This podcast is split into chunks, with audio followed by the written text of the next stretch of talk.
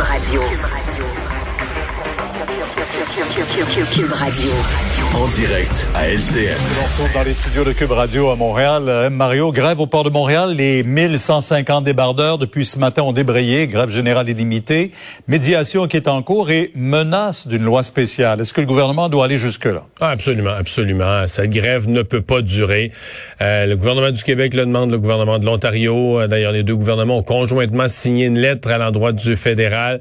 Euh, tous les acteurs économiques vont dans ce sens-là aussi. Et euh, donc, euh, je pense que cette, euh, il, vient un point. Ils ont, ils ont tout essayé. On peut espérer que la négociation soit poussée là par la menace d'une loi spéciale. Des fois, ça prend ça là, quand la loi spéciale te pend au bout du nez ça devient l'élément qui pousse les deux parties à mettre de l'eau dans leur vin, à s'entendre. C'est peut-être ce qui arrivera au cours des prochaines heures, mais euh, sinon, le gouvernement doit le faire. Et euh, déjà, l'appui des conservateurs est acquis au gouvernement Trudeau, qui est minoritaire. Position étonnante là, que celle du Bloc québécois, euh, qui dit toujours être là pour défendre les intérêts du Québec, mais dans ce cas-ci, qui dit que son côté pro-syndical est plus fort que sa défense des intérêts du Québec. Donc, même si le gouvernement du Québec le demande, même si tout le milieu économique du Québec le demande, euh, le Bloc québécois n'a pas l'intention, va, va, voter contre la loi spéciale.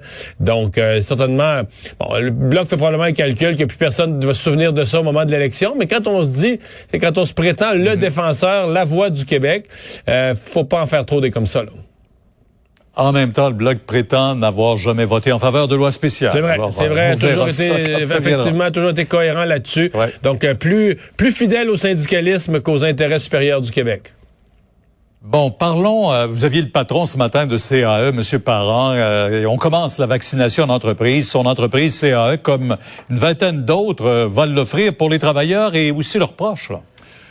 Ouais, c'est vraiment une bonne nouvelle, ça. C'est-à-dire que ça commence cette semaine. Ça va surtout se déployer la semaine prochaine. Les entreprises et, c'est la, fameuse machine là, de, vaccination à trois étages. Les cliniques de vaccination qui, elles, sont en marche depuis déjà euh, plusieurs semaines. Les pharmacies qui sont venues aider. Ça a commencé à Montréal, mais là, depuis euh, quelques semaines, les pharmacies de l'ensemble du Québec embarquent dans l'opération. Et finalement, le troisième étage, les entreprises. Euh, parce qu'ils vont rentrer des vaccins. Souvenons-nous de ça, là, les chiffres donnés par M. Trudeau euh, en mai, puis encore plus en juin.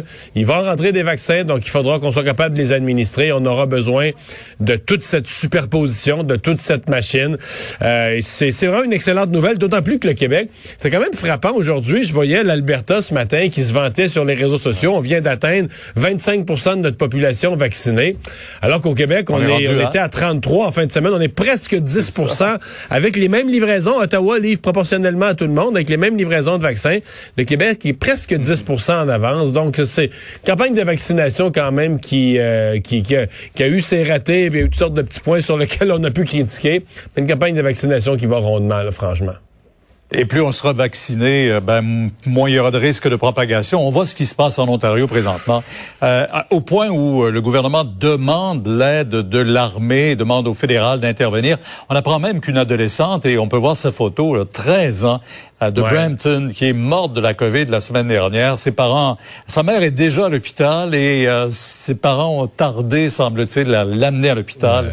Elle est décédée malheureusement chez elle. Il y a quelques cas en Ontario où on dit des familles entières qui se retrouvent à l'hôpital aux soins intensifs. Euh, euh soins intensifs qui débordent. C'est vraiment ça là, qui est le, clou en Ontario. Ça faisait déjà plusieurs semaines qu'on qu'on déplace des patients, qu'on les prend de Toronto, qu'on les amène vers des hôpitaux, de plus en plus loin de Toronto où on les déplace pour parce qu'on n'a plus de, plus de de, euh, d'équipement, on n'a plus de place, on n'a plus de lits en soins intensifs, on n'aurait plus de personnel de toute façon. Là, on, ajoute des hôpitaux de fortune, des espèces de campements dans les cours de certains euh, hôpitaux.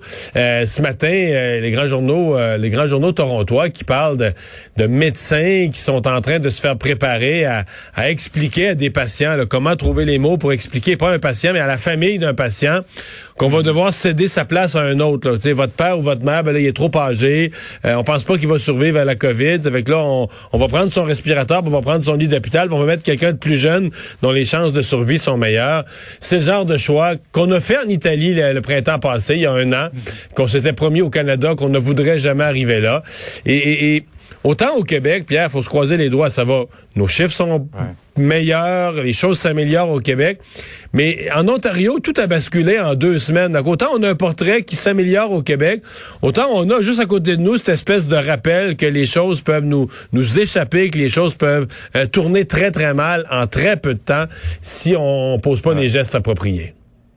Il y a déjà beaucoup de gens qui demandent est-ce qu'on va pouvoir voyager l'été prochain à l'extérieur? C'est ce risque-là de ramener. Ben, euh, ça pour le voyage, là, si on devrait regarder aujourd'hui, c'est le modèle américain. Avec le passeport vaccinal, les gens complètement vaccinés vont être admis en Europe, là, probablement à partir de l'été. C'est qu'au Canada, la question se pose pas, parce que des gens qui auront eu les deux doses à l'été, il y en a presque pas, très peu seront des gens à CHSLD, des gens euh, euh, très âgés qui voyagent assez, assez peu ou pas du tout. Voyage moins.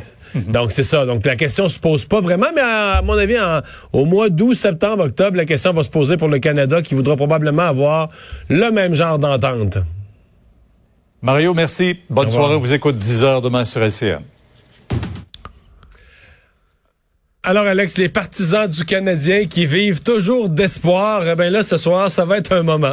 ouais, Cole Caulfield qui s'amène enfin hein, la, la, la, sensation de la AHL qui va venir euh, euh, prêter main forte aux Canadiens. Euh, l'entraîneur Dominique Ducharme qui l'a dit, faut pas trop s'attendre d'une recrue comme moi, ça. Moi, je m'attends un tour du chapeau. En bas de ça, je vais être déçu. Oui, c'est ça. Hein, quand Austin Matthews qui a fait quatre buts à sa partie de, de départ. Mais quand même, hein, c'est un... Mais moi, je l'ai dit, là, je, je suis très... C'est ça, je vais le regarder avec beaucoup d'intérêt mais il y a un côté de moi mal à l'aise de voir, tu sais, c'est ton espoir, ton jeune, ton marqueur, tout ça. Tu veux, tu veux bien l'entourer, ben, l'amener match par match. dans des bonnes circonstances, un camp d'entraînement. Là, on le garoche, l'équipe peut pas aller plus mal, l'équipe a plus d'identité, elle sait plus où on s'en va. Puis là, on le pitch là-dedans. Mais je, je vais y aller peut-être d'une... Je vais faire l'avocat du diable là-dessus, Mario. Peut-être aussi que puis pour avoir joué au hockey avec des, des, gens qui sont frondeurs comme ça, des marqueurs qui ont du front tout le tour de la tête, peut-être que lui, c'est justement l'occasion qu'il attendait. on lui donne sa chance de On va montrer comment on compte ça. montrer comment on compte ça un but, puis qu'il débarque là. sais, il a joué deux parties avec le, le Rocket de Laval, deux parties. Il a, il a fait trois buts, une mention d'aide. En deux, en deux parties quand même. Il... il a des mains, c'est un scoreur. Peut-être que là, il, il va rentrer là avec une attitude à tout casser. Je m'attends pas à quoi de phénoménal, mais peut-être peut-être que lui, ce qu'il fait triper, c'est de rentrer là dans un moment comme ça où tout va mal, puis c'est un peu un sauveur. Peut-être c'est ça son attitude aussi, on sait pas. Mais on va surveiller ça ce soir. Merci Alex, merci à vous d'avoir été là. On se donne rendez-vous demain 15h30. Bonne soirée, c'est Sophie Durocher qui s'en vient.